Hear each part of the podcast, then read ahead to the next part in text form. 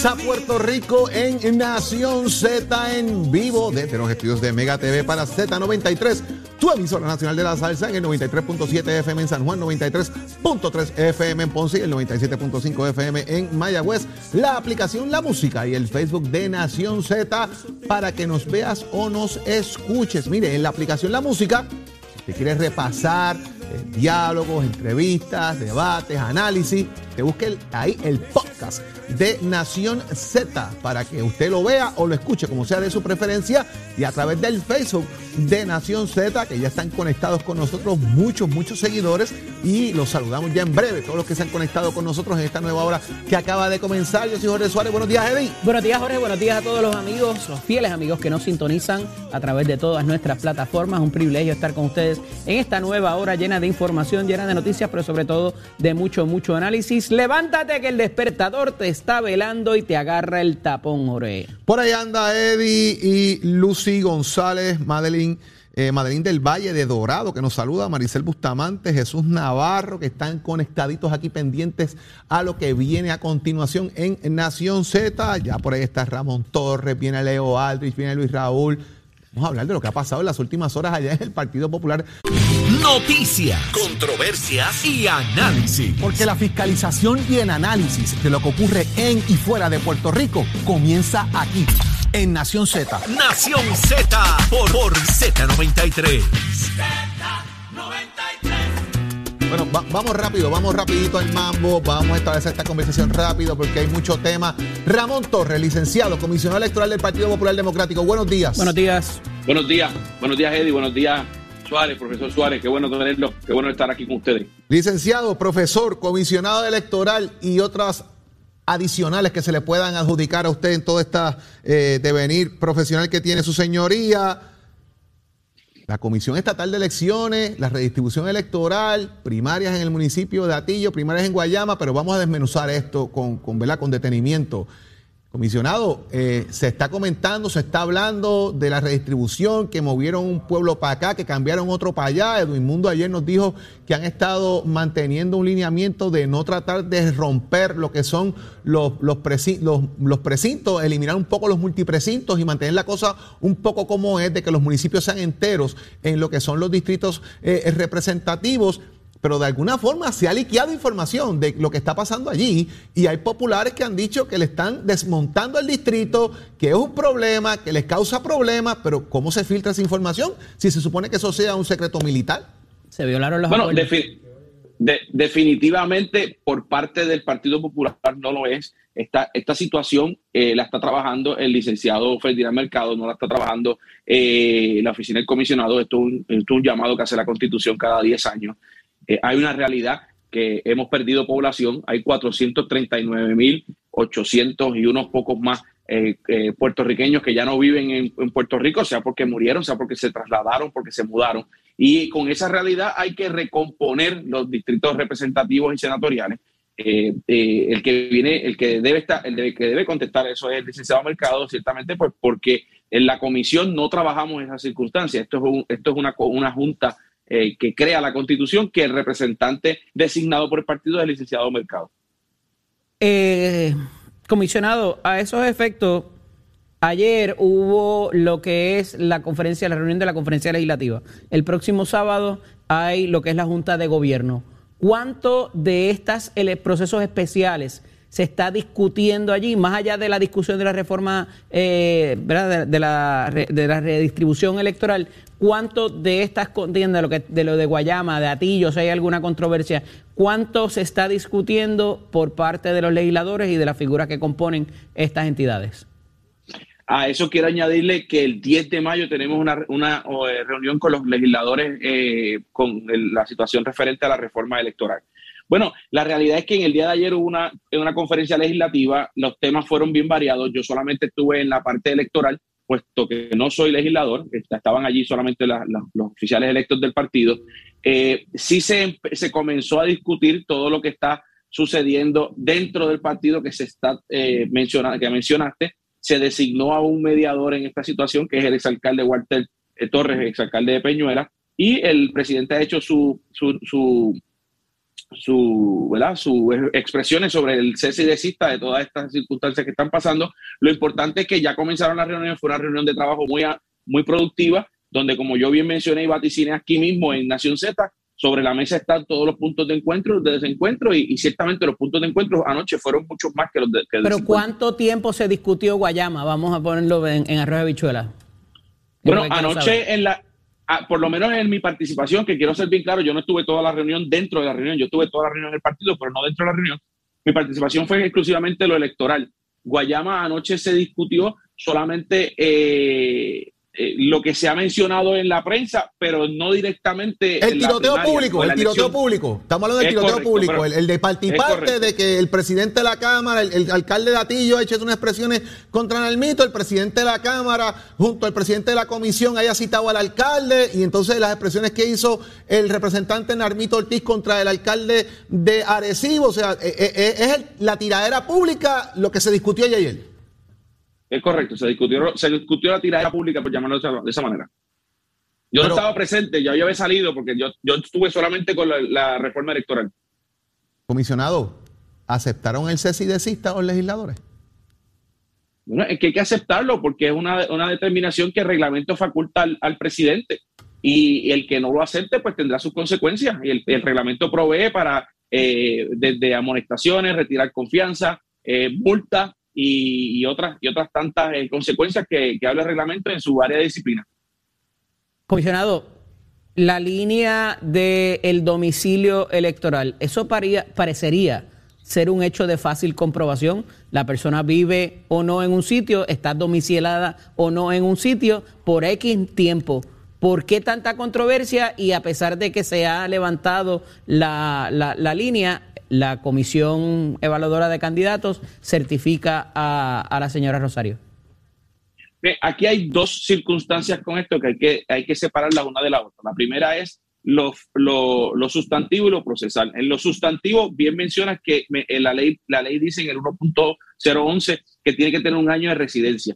Esto es sujeto a interpretación de donde la persona vive versus domicilio electoral después del caso. Sujeto a interpretación después de aquel caso nefacto que se llevó al operativo eh, de Ricardo Rosselló, eh, eh, a mi juicio sí. Ahora bien, en lo, en lo procesal, la Junta Calificadora, la Comisión Calificadora de Aspirantes en el partido, escuchó una prueba, emitió una resolución, tomó una determinación que yo puedo estar de acuerdo o no puedo estar de acuerdo, pero en lo procesal yo no puedo detener el proceso porque yo tengo el último día para yo poder imprimir papeletas es hoy. Así que, aunque esté o no esté de acuerdo con esa determinación, que no me corresponde a mí eh, eh, ni apelarla, ni impugnarla, ni nada, pues yo, que de hecho ninguno de los comisionados, como escuché por ahí decir a, el mundo, tienen, tienen standing para, para cuestionarlo, solamente tendrían standing los que van a la, elección o algún ciudadano de, Guayama. Pues, por ahora, más eh, adelante sí, pero... Oh, por supuesto. Pues entonces yo tengo que continuar el proceso porque en el, en, el, en el mejor de los escenarios que esto no prospere en el tribunal, pues yo tengo que hacer una primaria en 30 días y esos 30 días se cumplen el 7, el 8 de mayo, que es el Día de las Madres, por lo tanto, tengo que hacerlo el 7 de mayo. Claro. Comisionado, eh, dos cosas. Digo, Edwin Mundo dijo que si ella gana, van a ir al tribunal a, impugnar el tema del domicilio. Y interesante, porque entonces esto abre la puerta a que el Partido Popular entonces no pueda impugnar el cuestionamiento de que ningún candidato por domicilio PNP puede ocupar una silla y tampoco pudiese nadie cuestionarle a otro candidato la descalificación porque no tenga domicilio electoral correspondiente. Abrió una puerta interesante en esta decisión ahí. Lo, que sucede es que una cosa es cuestionarla, que, todo el mundo tiene perfecto derecho a hacerlo, y otra cosa es tener la, legitimación o el standing para llevarlo al tribunal. Tengo domicilio electoral, tengo domicilio electoral en Cagua y vivo en Gurabo eh, y quiero aspirar a una posición y no, y no cuadra, pues yo llevo mi resolución. Ustedes, ustedes resolvieron esto contra Kia, ¿qué van a hacer conmigo ahora? Lo que pasa es que la persona que tenga tiene que llevar eso, Jorge, tiene que tener legitimación activa, que es lo que dice el licenciado. Pero, el caso no cualquiera puede llevar el caso. es contra mí mismo que me van a descalificar. Yo llevo la resolución que ustedes sacaron contra Kia y aquí está, ¿qué van a hacer? Y, eso, y, eso, y eso es un argumento para el futuro, ¿verdad? Nuevamente, eh, tienes toda la razón, te entiendo tu punto, pero por lo, por lo procesal, yo no puedo detenerme por una resolución que, ciertamente pues yo no, yo no tengo, yo no tengo standing para cuestionarla. Yo tengo mi opinión personal, pero no la puedo dar porque yo soy el ente eh, eh, intermedio, ¿verdad? El, mediador que cuenta votos. ¿Qué va a pasar el, qué va a pasar el domingo? ¿Estamos ready ya para Patillo? Esa elección especial en Atillo estamos ready. Ayer culminamos lo que llamamos en la comisión La Machina, que es completar todos los, los, maletines, se sellaron los maletines. Hay fotos por ahí que yo subí dándole las gracias a los, a los compañeros de la comisión. Comenzamos a las 9 de la mañana, culminamos a las 3 de la tarde la votación. Ya esperamos entrada a la noche dar una certificación. Importante, tres cosas. Mascarilla, eh, desinfectante de manos y distanciamiento social para evitar ¿verdad? algún contagio de, COVID. ¿En esa no, hay, no hay eh, controversia, comisionado? No, no, en esa, gracias a Dios, no tenemos ninguna controversia. Solamente tenemos dos candidatos, el señor Carlos Román y la señora Nur Vales, número uno y número dos respectivamente en la en la papeleta, eh, nuevamente abren los colegios 9 y cierran a las 3 de la tarde. Comisionado, eh, pregunta rápida, ¿cuántos colegios abre si tiene la información? Eh, ¿Va a ser uno por unidad? ¿Cómo va a ser el, montaje del proceso en el domingo? uno por unidad, son 13 colegios regulares, uno por unidad, son 13, 13 unidades, estamos hablando de Atillo, dos añadidos a mano porque hay dos precintos, uno en cada precinto, para un total de 15 colegios de votación. En el caso de Guayama, 21 colegios regulares, porque son 21 unidades, uno, uno añadido a mano, porque es un solo precinto, para un total de 22 colegios en el caso de Guayama el próximo sábado 7. ¿Tiene algún numerito más o menos de que usted espera la participación? Mucha, mucha gente. Yo no, no doy números ¿verdad? para no fallar, pero esperamos buena participación de, los, de los populares de Atillo, igualmente en Guayama. Eh, ciertamente, pues la, la comisión estamos preparados para eh, hacer valer la democracia y la transparencia. Comisionado, última pregunta. El asunto de la resolución de la Comisión Evaluadora de Candidatos de Aspirantes, ¿es pública? ¿La van a hacer pública o eso no, tiene acceso hasta que lleguemos al tribunal?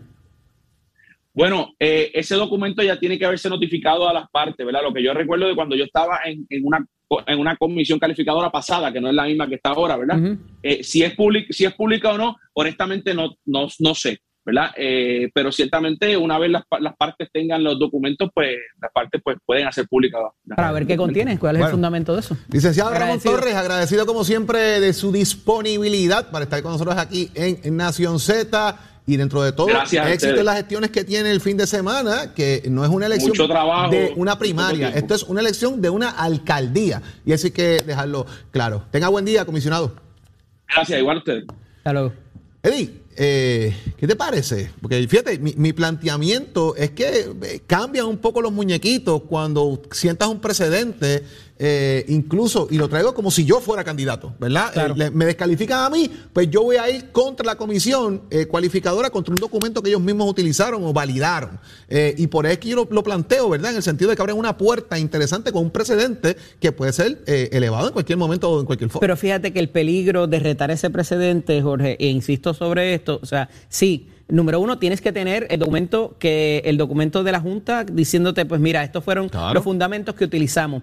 Pero todo tiene que ver quién vaya a hacer que toque la puerta del tribunal, porque con mejor mérito que tenga, con mejores fundamentos que tenga, si no eres la persona llamada a retar esa decisión, no entra. El propio por Eso es que el, por eso es que el Partido No Progresista tendría que esperar a que la persona fuera eh, eh, decretada alcaldesa en este, en este caso. Eh, pero si fuera el propio candidato, lo veo también ahí complicado porque tendría que ser alguien que se afecte directamente con esa determinación. No me afecto directamente con la determinación porque me están descalificando de correr. Pero el candidato, el candidato lo que certificaron. No, no, me refiero, si a mí me descalifican eventualmente ah, en, un proceso anterior, que es mi planteamiento, la puerta que están abriendo aquí es una puerta de que si a mí me descalifican por domicilio electoral, yo puedo utilizar el precedente que cada vez entra el Partido Popular Democrático dentro del Partido Popular.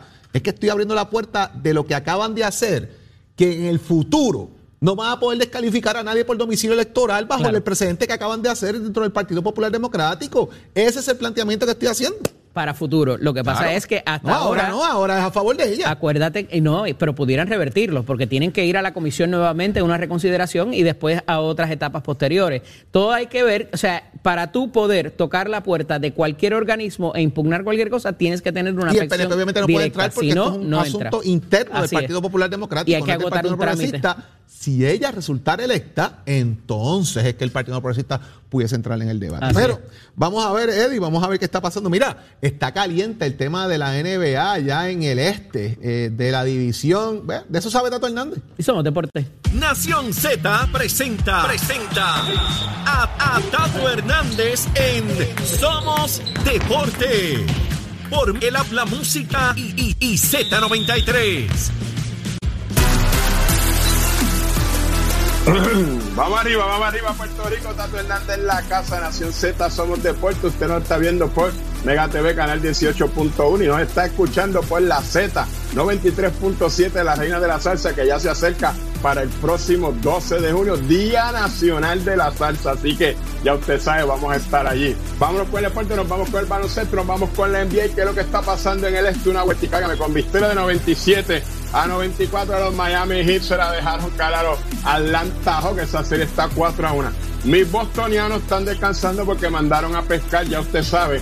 A los de se la dejaron caer esa serie 4 a 0 la ganaron. La próxima serie los Milwaukee Bucks están dominando a los Chicago Bulls 3 a 1. Hoy juegan y mañana van a estar jugando el jueves, perdón, van a estar jugando Philadelphia 76 contra los Toronto Raptors, que esa serie está 3 a 2 favor de Filadelfia. Mañana vamos a estar hablando de lo que está pasando en el oeste. No se me va de ahí, continúen la sintonía de Nación Z. Hasta aquí mi participación. Tato Hernández, buen día. Oiga, chero, give it up, my friend.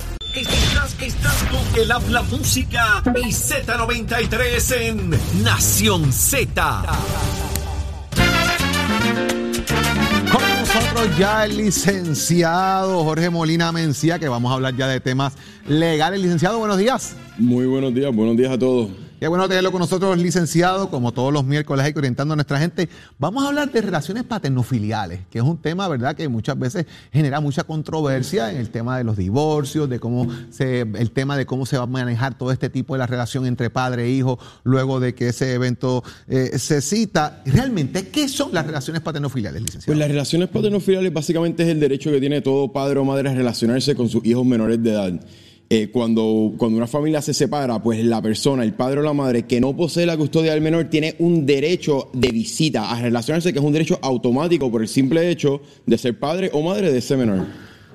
Las visitas, eh, cuando esto ocurre, son supervisadas, licenciado. La ley tiene un interés en que el padre o la madre que se relacione con el menor eh, tenga una, una relación abierta, una relación privada, eh, intimidad. Por ende, eh, las, las visitas no, no son supervisadas normalmente. Solamente en, en circunstancias excepcionales en que un tribunal entiende que debe haber algún tipo de supervisión adulta en la visita es que se ordene ese tipo de, de medida.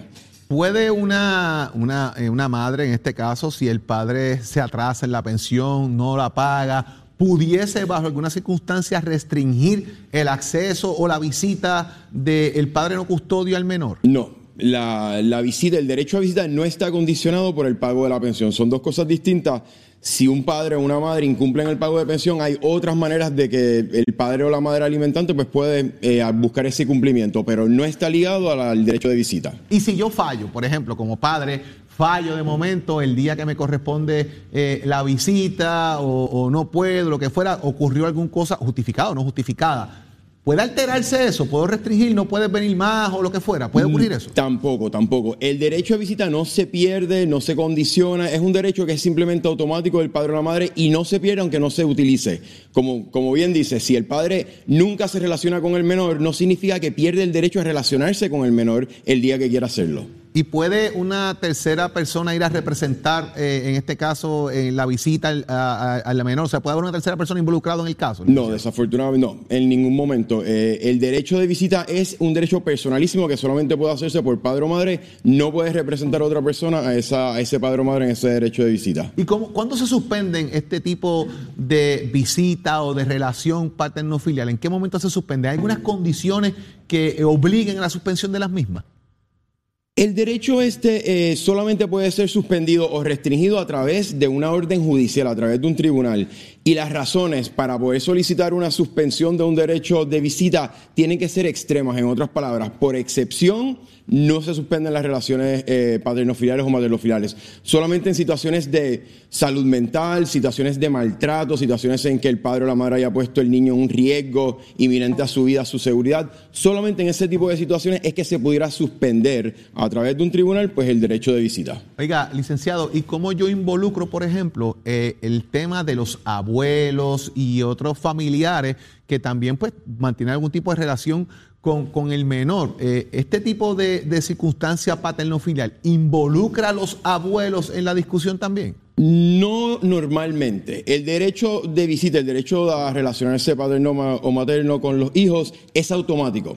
Sin embargo, los abuelos tienen unas protecciones porque la ley ha entendido que esa relación de abuelo y nieto es apremiante y debiera protegerse. No es automático como es, como, como es cuando es padre o madre los abuelos, si desean relacionarse con los menores, tuviesen que ir al tribunal y solicitar eh, la relación con los nietos a través de una demanda de relaciones filiales. ¿Y eso es igual con los tíos, las tías, para, para que puedan ver a su sobrino? ¿O hay algún mecanismo adicional para ello? No, es exactamente lo mismo. Eh, en lo que el tribunal toma, toma en cuenta para poder relacionar o para poder eh, evolucionar ese derecho a los abuelos o inclusive a los tíos es el interés apremiante que tienen los menores y eh, cualquier tipo de importancia o cualquier tipo de relación apremiante que tenga entre abuelo y nieto o tío y sobrino. Eso es lo que toma en consideración. O sea que en ambos casos hay que ir al tribunal a solicitar en este caso la, la relación. Lo, favorable fuera que hubiese una, una, comunicación entre abuelo y madre, abuelo y padre y no tuviesen que llegar al tribunal, pero en el caso de que los padres no deseen que se haya ningún tipo de relación entre abuelo y el menor, el abuelo o el tío tuviese que ir al tribunal. Licenciado, si, me autorizan la visita, ¿eso es automático? No, eh, con los padres es automático. Abuelos o tíos no es automático, tiene que ser solicitado. Interesante problema y usted sabe, si usted quiere más orientación sobre este tema y otros temas legales, usted simplemente tiene que comunicarse con el licenciado Jorge Molina Mencía. Licenciado, ¿dónde lo conseguimos? Pues el teléfono de la oficina es el 787-740-6188 y la dirección de correo electrónico es molinatoro.lawoffice.yahoo.com. Información legal sobre relaciones paterno-filiales, laborales, empresas, corporaciones. Comuníquese, comuníquese con el licenciado Jorge Molina Mencía para que tenga orientación de este y otros temas legales de importancia para usted. Licenciado, como siempre agradecido de su tiempo que esté aquí orientando a todos nuestros amigos televidentes, radio escucha, cibernautas en Nación Z. Mis amigos, nosotros vamos a una pausa, pero ya viene por ahí el licenciado Leo Aldrich de Frente al País a hablar de temas importantes y también el representante Luis Raúl Torres, ¿qué pasó ayer en la conferencia legislativa del Partido Popular Democrático? Que me cuentan que se acabó como a las 10 de la noche, más o menos, empezó como a las 6 de la tarde, acabó como a las 10 de la noche. Habrán habido fuegos artificiales, fue más calmada. Vamos a ver qué nos dice Luis Raúl Torres. Llévatela, chero. Jorge Suárez. La fiscalización y el análisis de tus mañanas de lo que ocurre en y fuera de Puerto Rico comienza aquí en Nación Z. Saudi Rivera. La verdad con un análisis serio y responsable. Y Eddie López. Levántate que el despertador te está velando y te agarra el tapón. Nación Z por Z93. De frente al país, Puerto Rico, ya está conectado con nosotros el licenciado Leo Aldrich. Leo, buenos días. Buenos días, Leo. Buenos días, Eddie. Buenos días, Jorge. Buenos días a toda la audiencia de Nación Z. Un privilegio estar con ustedes en esta mañana. Leo, el ayudante Radamés, el ayudante del alcalde de Trujillo Alto, parecería estar esperando, está negociando, está, me declaro culpable, no me declaro culpable, deben más tiempo para leer la información que tienen en mi contra y tomar una decisión al fin y al cabo. Eh, es que está negociando algo, Leo, está buscando a quién tirar medio. ¿Qué debe estar pasando ahora mismo allí? Bueno, mira, en todo proceso criminal siempre es una consideración la posibilidad de declararse culpable, a menos que, por supuesto, desde un inicio la persona esté decidida a ejercer su derecho constitucional a ir a juicio. De hecho, es importante reiterarlo es un derecho constitucional que nadie le puede quitar a la persona ir a juicio y que se pruebe su caso más allá de toda duda razonable. Sin embargo, el 98% de las veces en los tribunales federales a través de todo Estados Unidos y Puerto Rico, los pleitos criminales, los procesamientos criminales acaban en una alegación preacordada. Es decir, el 98% de las veces la persona imputada dice yo voy a llegar a un acuerdo porque, entre otras cosas, o, reconoce su culpabilidad o reconoce la evidencia contundente, contundente en su contra, o reconoce que está comprando riesgo y que en vez de enfrentar, digamos, 20 años de presidio, pues está reduciendo el riesgo a una décima parte de eso, por ejemplo. Así que e, esa dinámica siempre se da antes de, ir a juicio y, como te dije, el 98% de las veces resulta en una alegación preacordada. ¿Qué está sucediendo en este momento? Pues deben haber estado ya entablándose esas conversaciones. Eh, según la información que ha trascendido el fiscal Scott Anderson, que tiene mucha experiencia en el litigio penal federal, le extendió una oferta para que se declarara culpable a este ayudante. Eh, no sé el detalle de si está pidiendo que coopere o no, es una posibilidad, pero me gusta no comentar sobre eso porque como es un asunto tan sensitivo y tan delicado y, entrar en el campo especulativo sobre eso no, no creo que sea beneficioso para nadie.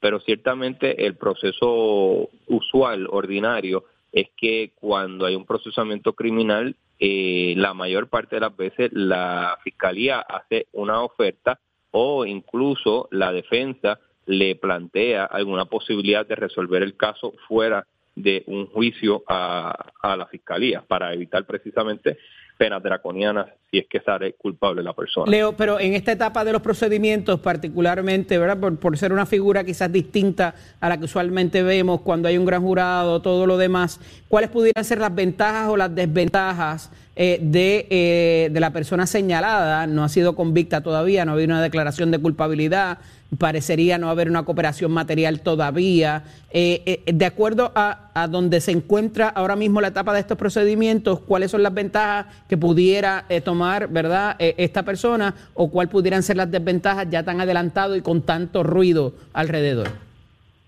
Bueno, las ventajas de las ventajas de la cooperación para la persona eh, son pues que se está buscando la salvación individual, ¿verdad? Está buscando que haya una posibilidad de que la fiscalía se convierta en su amigo al momento de la sentencia.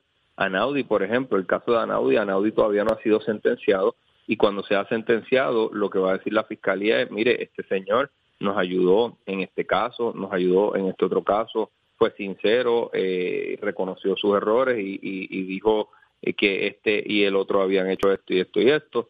Eh, esa, ¿verdad? esa es la ventaja inmediata para el que decide ser cooperador. La desventaja, por supuesto, es que duerme intranquilo. Duerme intranquilo porque se sabe que en la calle eh, lo ven de, ¿verdad? En este mundo del cuello blanco quizás no tanto, pero en el mundo del narcotráfico y de las conspiraciones de droga no va a dormir tranquilo porque su seguridad podría estar comprometida, la suya y la de su familia. Eh, y pues e, esos son, eso es el balance que, que toman muchas veces estas personas al momento de decidir qué, qué grado de, qué, qué, ruta van a tomar en un procesamiento. Digo, además de que si sigue pasando el tiempo, pudiera otros, otras personas proveer la información que quizás le pudiera facilitar a él un mejor acuerdo.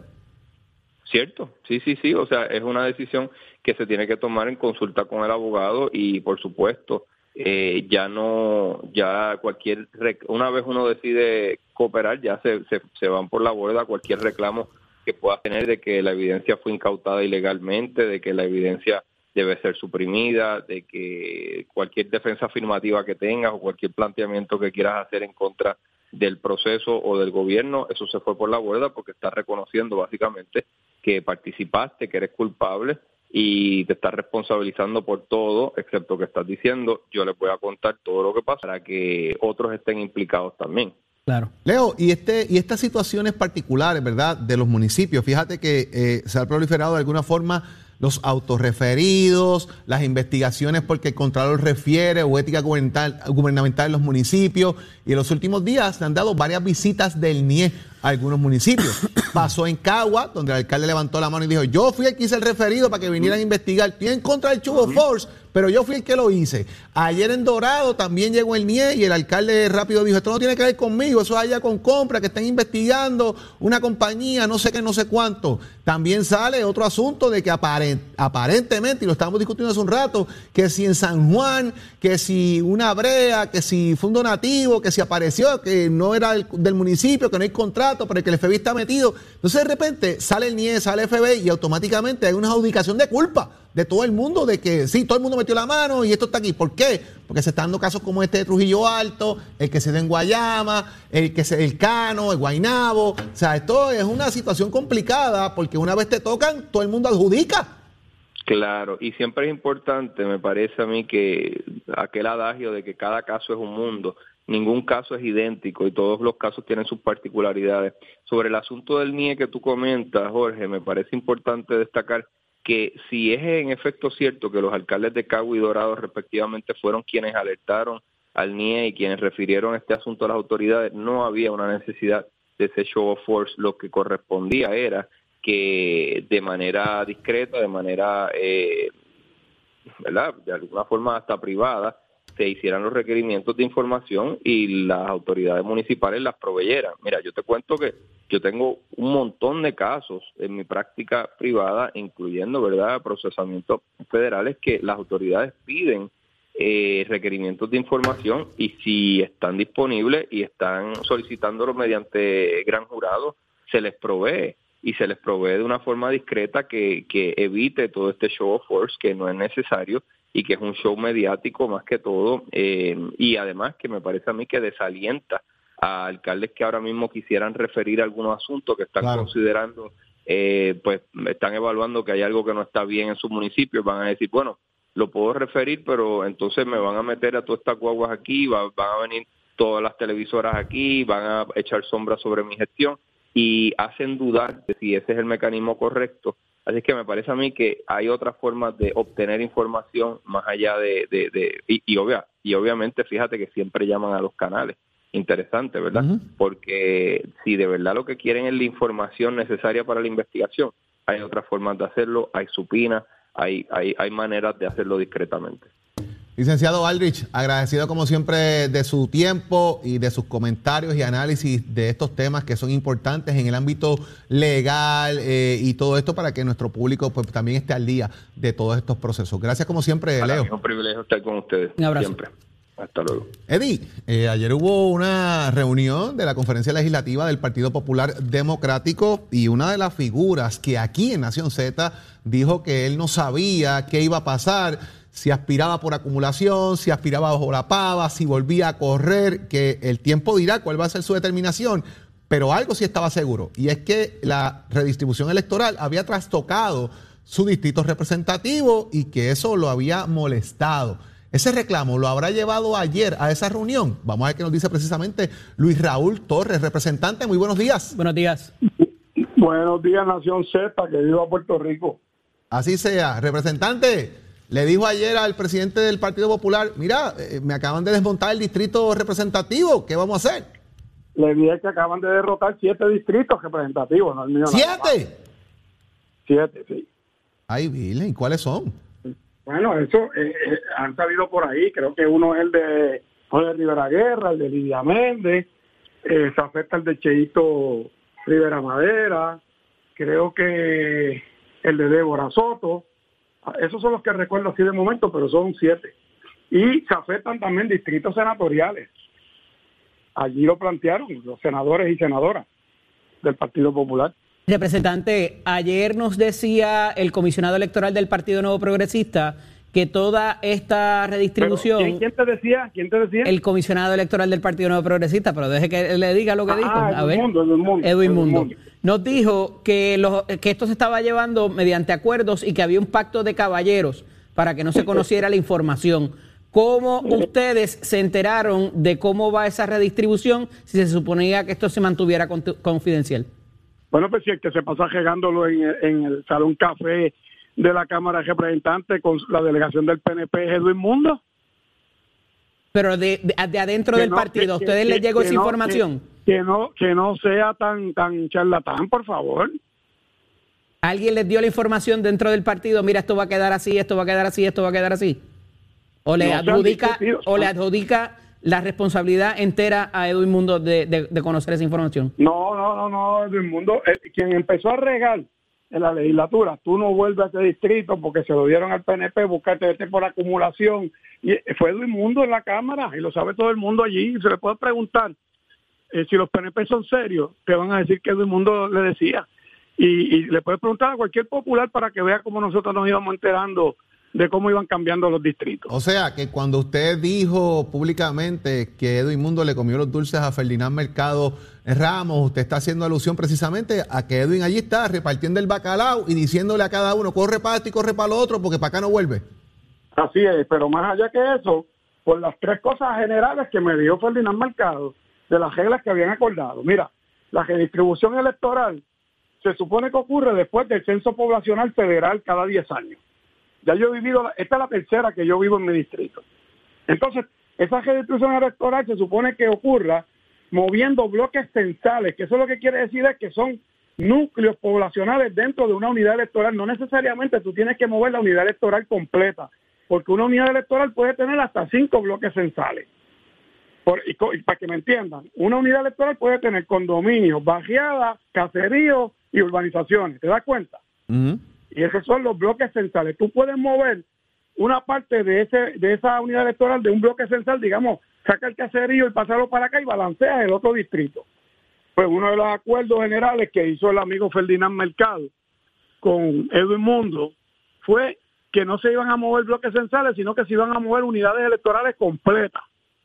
Pero vuelvo, Cuando, insisto, representante, entonces usted sí tuvo conversación con Ferdinand Mercado a los efectos de que se estaba discutiendo en, sí, no, en, no, la, no, no, en la redistribución. No las escúchame, no las interioridades de cómo ellos estaban dividiendo, sí de las generalidades que yo sé que afectó lo que es el cambio que se aprobó. Fíjate que yo me entero formalmente ya cuando ya está aprobado, lo que yo te estoy diciendo en mi distrito ya está aprobado, que es que me movieron la unidad de la barriada de Israel y Bitumul, lo, la movieron completa a, al precinto 1 de San Juan. Esa unidad la gana el Partido Popular normalmente por 1.300 votos, 300 sobre el PNP. O sea, pero eso afectaría entonces a Dichar Boniel. A. No, a Dichar Boniel no le afecta para nada porque como en ese distrito 1 se gana por 3.000, 4.000 votos el PNP, pues tú pasarle 1.200 votos populares todavía le deja una ventaja de 2.000. Pero sí lo afecta a usted directamente en el balance sí. del saldo de los votos que usted puede obtener. Seguro, me dejó 500 votos abajo. ¿Y qué otra, ¿Y qué otra eh, Digo, comunidad o barriada le añadieron para compensar? Eso es en teoría, ¿verdad? Eso es en teoría porque eso es teoría matemática. Porque claro. obviamente tú, yo le gané a Edwin Mundo cuando él era el vicepresidente de la Cámara y yo no era legislador. Y él había estado allí ya dos términos como legislador. O sea que el, el, el, el desbalance numérico necesariamente no decide si tú ganas o no un distrito, pero obviamente si tú lo tienes en ventaja numérica, tú no se lo entregas al PNP.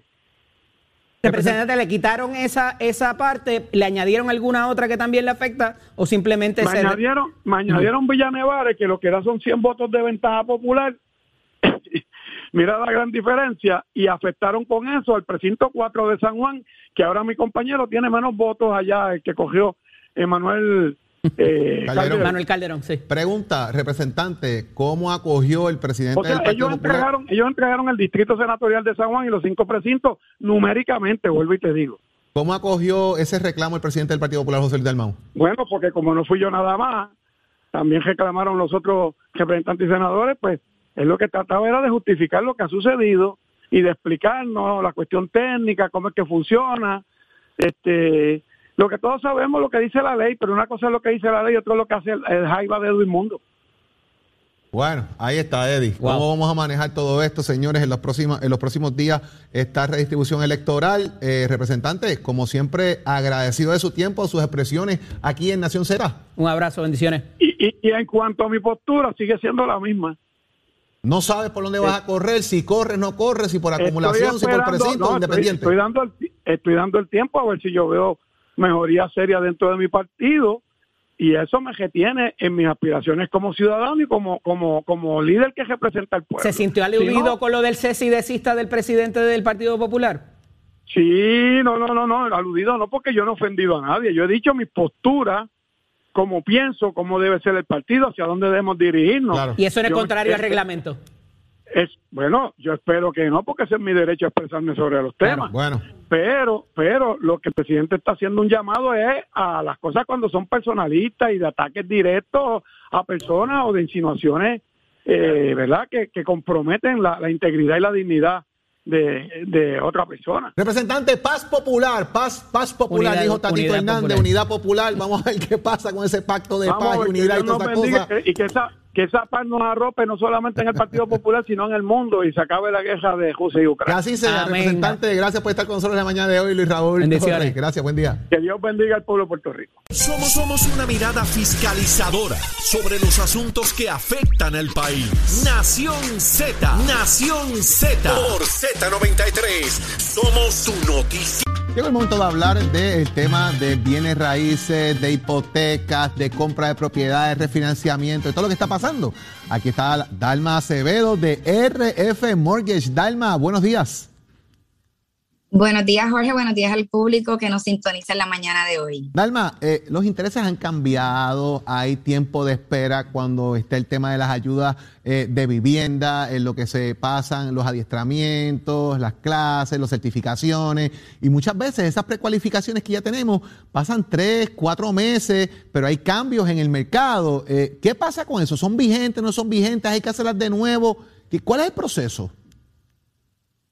Eso es así, Jorge. Le estamos dando mucho énfasis a todo lo que va relacionado con la precualificación. ¿Y por qué le estamos dando tanto énfasis? Jorge, para los meses de noviembre, diciembre, octubre, noviembre, diciembre, cualquier cliente que eh, tuviese una, una precualificación, estamos hablando de intereses hipotecarios en un 3%, posiblemente hasta un 2,75. Actualmente hemos experimentado un alza bastante drástica, por decirlo desde este punto, en los intereses hipotecarios. Estamos hablando de un 4,75, de un 5% y muy probablemente llegando a junio estemos hablando de un 5,5. Así que, ¿qué sucede? Que esa cualificación que tienen los clientes posiblemente ya no va a funcionar porque va a tener un impacto en lo que va a ser el pago mensual. Así que, ¿qué usted debe hacer si usted tiene una cualificación que la realizó en los pasados tres meses? Usted debe llamarnos hoy a RF Mortgage para nosotros comenzar y trabajar una cualificación de cero, Jorge, una cualificación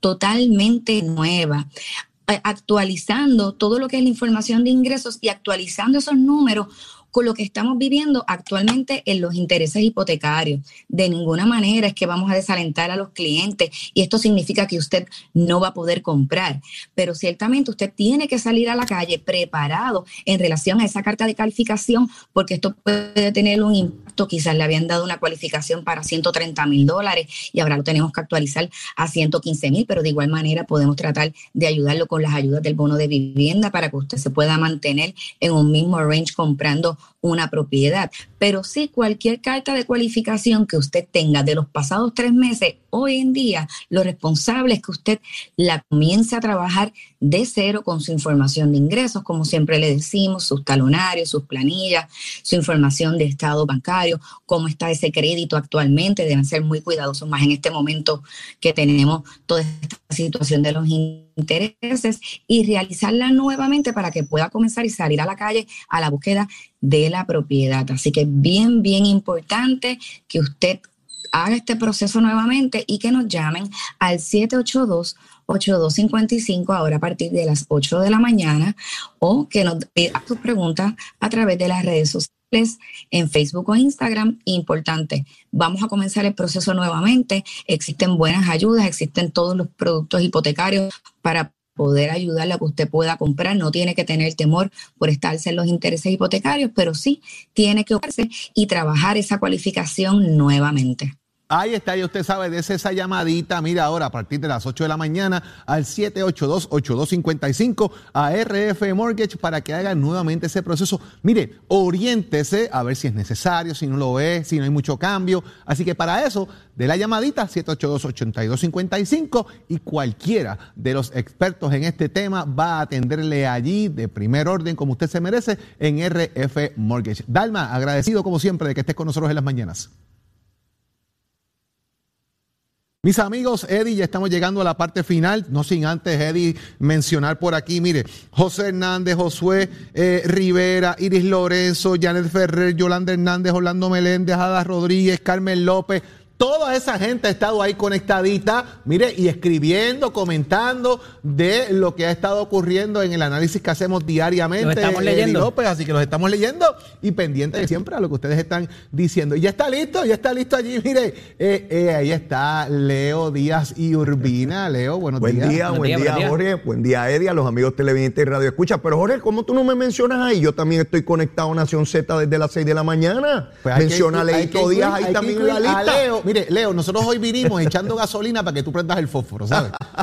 Es verdad, es verdad. Tienen ahí información que se acabó y voy sobre ella de inmediato en Nación Z Nacional. Ya usted sabe. Leo, Leo trajo popcorn. Nosotros lo esperamos nuevamente mañana a las 6 de la mañana aquí en Nación Z. Un privilegio haber estado con ustedes en la mañana de hoy, pero sigan en sintonía con el compañero Leo Díaz Urbina, que Nación Z Nacional comienza ahora. Y también le agradecemos a todos los amigos que se han conectado y que mandan los buenos deseos y oraciones para eh, recuperación del esposo de nuestra compañera Saudi Rivera. Gracias por esos mensajes que dan en las redes sociales, que sabemos que ya los lee y se los transmitimos de igual forma. Regresamos mañana. Nos vemos. Cuídense.